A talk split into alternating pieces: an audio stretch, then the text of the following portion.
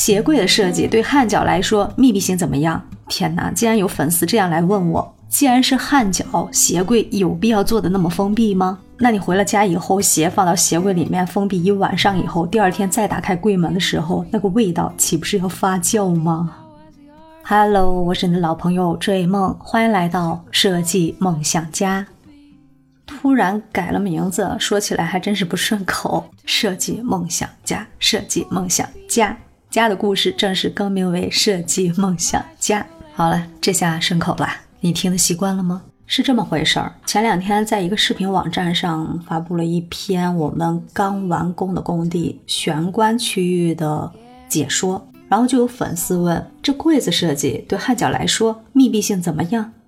哎呦，这真的是头一次碰到这样的问题。对于鞋柜，真没有人问过我，鞋柜还要密闭性，尤其是焊脚。首先要认识到鞋柜是用来收纳的，但是收纳和密闭又是两回事儿，对吧？当然，我要给我的粉丝提出一些建设性的建议，我是这样回复他的：我说，首先，收纳和密闭是两回事儿，对吧？接下来，我可以有几点建议给到你。第一。这种情况最好把鞋柜放到户外，因为有时候我们进到这个电梯间以后，有的空间是容许做一排的通高的衣柜，或者做一个低柜的。这样子，我们就把经常穿的鞋子给它放在门外去，在防盗门外面给它来一组保证基本功能的鞋柜。当然，这必须得因地制宜。如果你从电梯间出来以后，你家的这个入户的小厅里面没有地方放这样的一组鞋柜，或者说你们的物业不允许在这样的公共空间或者是电梯间来做自己用的鞋帽柜，那我们当然就不能做了。那不能这样做的话，我们是不是还有其他的办法呢？第二点。我们要做室内的鞋柜门厅的设计的话，柜体内部就要留电源。这样的话，我们将来就可以装一个可以供烘干、除菌、通风的这样小电器。有了这小电器以后，你看我们的鞋回来，如果汗脚里面就是很潮湿又有味儿，是吧？放在鞋柜里面，你也不要担心它过于密闭，容易造成细菌滋生。第三呢，其实碰到这种情况啊，建议你家的鞋柜要做好通风的设计，不建议把它完全的密闭起来，或者是用柜门全部盖起来，预留一些这种悬空的设计呀，或者敞开格呀，让它自然的晾干，自然的散味儿。那没办法，如果你玄关有窗户的话，当然打开窗户就会更好一些。那关于这位粉丝的问题呢，我觉得我是进行了全方面的解答，当然。粉丝在下面也给了个小心心，点了个赞。所以我们在发一些视频或者音频节目的时候，如果你听到或者是自己有一些感想的话，一定要说出来，这样子跟主播进行一定的互动，主播会特别的开心。比如说你现在听到我跟你讲门厅这个鞋柜该怎么做的时候，碰到这个粉丝的个案，那你是否也碰到过类似的问题，或者有其他的烦恼？这些都可以在评论区留言告诉我，我会尽量给到你一个满意的解决方案。那既然说起这个有汗脚苦恼的小伙伴们，其实个人感觉吧，尽量穿有这种可以有透气孔的鞋子，比如说那种非常严禁不透气的皮鞋了，还有皮质的运动鞋呢，都尽量少去穿。本身这个鞋子的设计，它也要具备一定的透气儿、通风的这样的功能。然后鞋子的底部要尽量的软和一点，是吧？然后有一些排汗呀、除湿呀、速干功能的鞋垫，给它垫上去。这样子对汗脚的小伙伴来说，是不是特别的友好呀？还有一些喷剂可以喷到鞋子里面去杀菌，然后喷到自己的脚丫子上，洗干净了再喷啊。喷了以后，它有效防止这种真菌的生成和过度繁殖。反正就是不能只在鞋柜上做文章，也要在自己这个皮肤本身上面多下下功夫。你说对不对？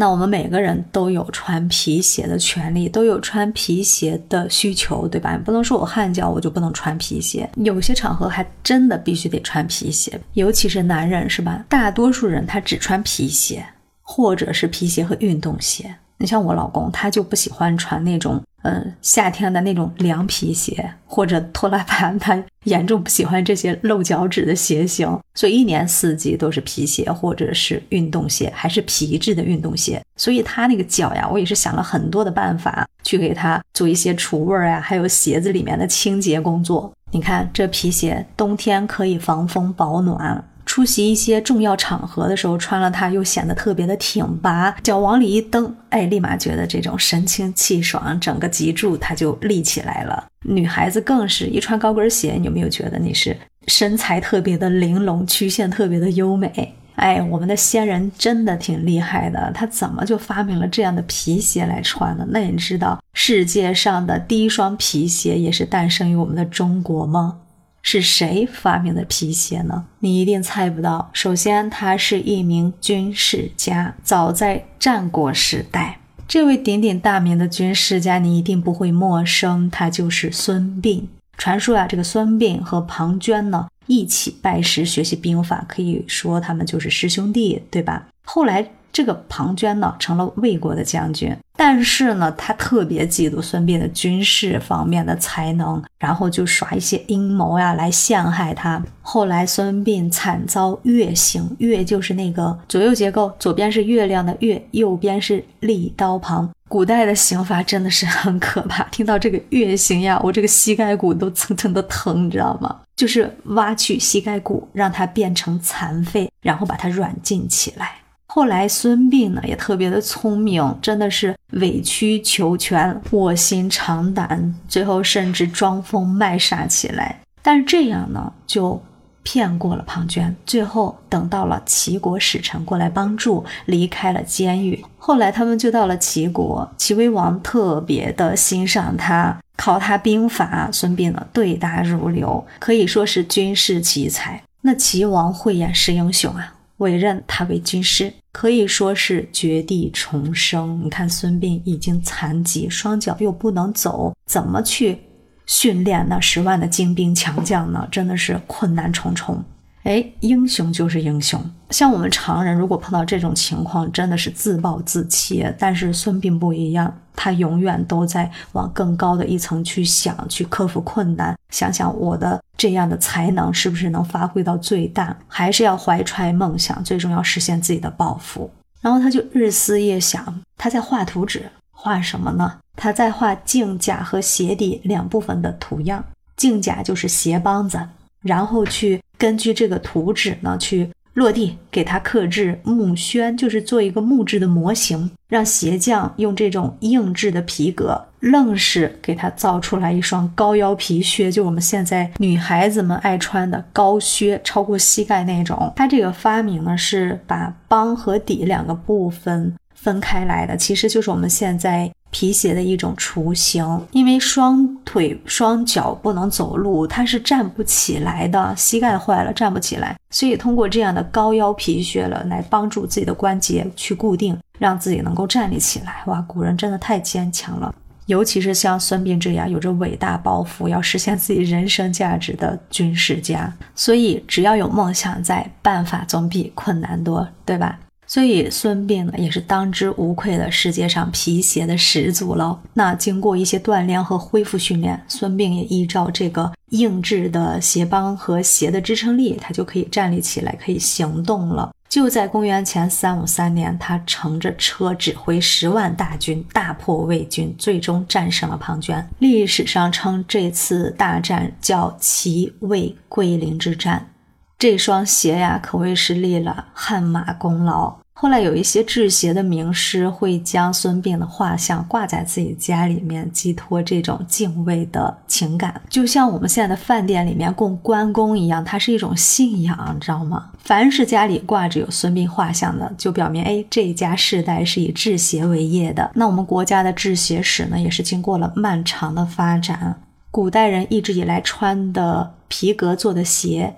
是皮靴的一种形式，它都是有帮的。走路的时候穿的单底快靴，然后骑马穿的皮靴叫马靴，雨天穿的鞋底上会装有铁钉的叫钉鞋。那在我们国家，这样的靴子它是怎么样演变成现代的皮鞋呢？我能想到的就是像。老电影《上海滩》那里面呈现的花花世界，是吧？当时的洋人啊、富豪、权贵，但凡绅士们。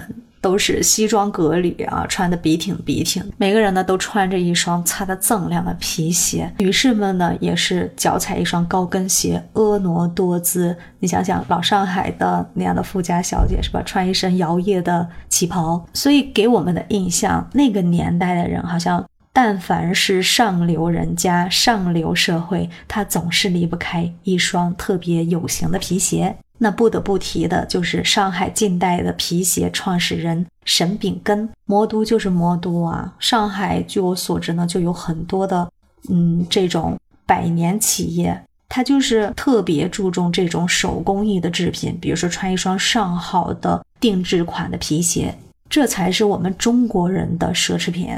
要说到近代皮鞋，从个体作坊到中小型的鞋厂，从手工制作到机械化的生产，经历了几代人的艰辛和不断探索，还有创新。我们刚才说到的沈秉根，那可以说是我国皮鞋界的祖师爷了。据记载里面讲，沈秉根呢是上海浦东人，八岁的时候丧父。他是和母亲相依为命的，家里可以说是一贫如洗，真的挺不幸的。后来在他十一岁的时候，彻底的变成了孤儿，靠乞讨过生活。有的时候真的是上天的安排。他们的隔壁邻居一位姓吴的鞋匠收养了他做徒弟，从小就学做钉鞋。沈秉根呢，他从小就特别的聪明，又能干，特别好学。后来师徒两个人就是来精工细作，他们做的鞋真的是出类拔萃的，在附近小有名气。渐渐的，过来定做皮鞋的人呢越来越多。当时呢，他们店铺附近陈家木桥附近有很多的这个洋轮船停泊在那儿，经常就有水手来上海买一些东西啊，生活用品。他们穿的都是洋鞋。当时上海的人呢，称外国人穿的皮鞋都叫洋鞋，外国人都叫洋人，对吧？那这些洋人穿的洋鞋呢，要是坏了，就会送到沈秉根他们的鞋摊去修补。那沈秉根呢，他就是个有心人，在修理、在整理这个洋鞋的过程中呢，日积月累的就对皮鞋的样式啊、结构啊，包括它的精工细作，就起到了一定的这样的推动作用。然后他就慢慢的研究。这个洋鞋跟我们国人穿的鞋有什么不一样呢？他发现这个洋鞋啊是有左右脚之分的，但是当时市面上流通的和自己制作的那些鞋子呢，就是直不隆通的一个款，它不分左右脚，也不合脚型，那当然就不舒服了，人们穿上肯定不合适啊，那走路也走不远。后来呢，他就悟明白了，由于这个羊鞋分左右脚，所以它的这个外观呢也看上去特别的精致。穿起来合脚也舒服。后来沈秉根就特别大胆，提出来跟他的师傅提出来，我要改革这个皮钉鞋。然后他的师傅也特别的赞赏他，特别的支持他。然后他呢就从改革皮钉鞋的那个鞋楦子入手，我觉得应该就是个那种木质的模型吧，就地取材，用这个旧鞋楦子把它削成那种。左右脚的根据那个鞋型做出来的小模型，然后还还真的他就制出来这样一一双能区分左右脚的皮钉鞋，然后他们师徒俩呢就一起来试穿，来亲身体验，真的不比不知道，一比吓一跳。这种可以分左右脚的皮鞋，确实比那种直不隆通的钉鞋合脚多了。哎，经过这次改良呢，他们。的这个小作坊里面的鞋就全部改头换面，分成左右脚来配对的鞋楦子来制作皮鞋。哎，可以说沈秉根呢，他这个能工巧匠的故事啊，在当时的上海滩一举成名。据说在他三十岁的时候，有个洋人来他的铺子里挑事儿，来让他修皮鞋，说我必须得马上取到你修好的鞋子，四个字就是立等可取。沈秉根他当然不敢怠慢了，马上放下手里的活儿，替洋人先进行修理。没想到这洋人还挺高傲的，指着他皮鞋说：“你会做鞋吗？你给我照着这个样子制造两双。”然后就沈就回答：“我们只接受修理业务，不做订货啊。”那个洋人他就嗯挺嘲讽的，就说：“哼，我谅你也不会做。”哎，扬长而去。那这件事呢，虽然说是。一次简单的挑衅，但是对沈秉根来说，他是接受不了的。就是严重戳伤了他那种民族自尊心。洋人的奚落让他一直耿耿于怀，真的是人活一口气，是吧？一气之下，他就发下誓言，要自己制作现代皮鞋。然后师徒两个人经过合计以后，就准备扩大原来的鞋铺，招收一些徒工过来，一边继续原有的皮钉鞋制作，一边进行维修，还一边进行自己的设计。最后呢，他们终于梦想成真。他们还不断学习来自英国啊、意大利呀这些国外的绅士他们的皮鞋的制作工艺。我觉得用四个字来形容一点也不为过：奋发图强，振兴民族事业。你说是不是呀？最后呢，为了扩大产能，扩大他们的营业，沈炳根呢，在仔细的谋划以后，他终于出手了，筹集资金，在上海的永安街开设了我国第一家现代皮鞋工厂，前面是商店，后面是工厂。你说说，是不是挺先进呀？取名为沈记皮鞋店。这个经营模式也非常的先进呀，他们就在前面的店里呢去进行销售，啊，去做一些皮鞋的销售的业务，然后后面的工厂呢就安排一体化的生产，可以为顾客提供那种量脚定制这种人性化的服务。当然，在忙着挣钱的同时，他们还不忘自己身上的使命，然后要传授自己的技艺，把这项制鞋的手工艺呢发扬光大。这种工匠精神，以一技之长去不断的推陈出新，不断的精益求精，其实是每一个企业家，甚至是把民族振兴当做己任的每一个中华子女来说，这个精神。太可贵了，可以说是生生不息的。所以说，在我们的民族企业中，有很很多百年老店、百年的老品牌，一直传承到我们科技飞速发展的今天。他们所经历过的大风大浪，是我们完全想不到的。所以，我们还是要怀揣梦想，万一哪一天真的实现了呢？而且要把这种梦想变成一种信念，传承下去。这也是时代赋予我辈的重任。您说对吗？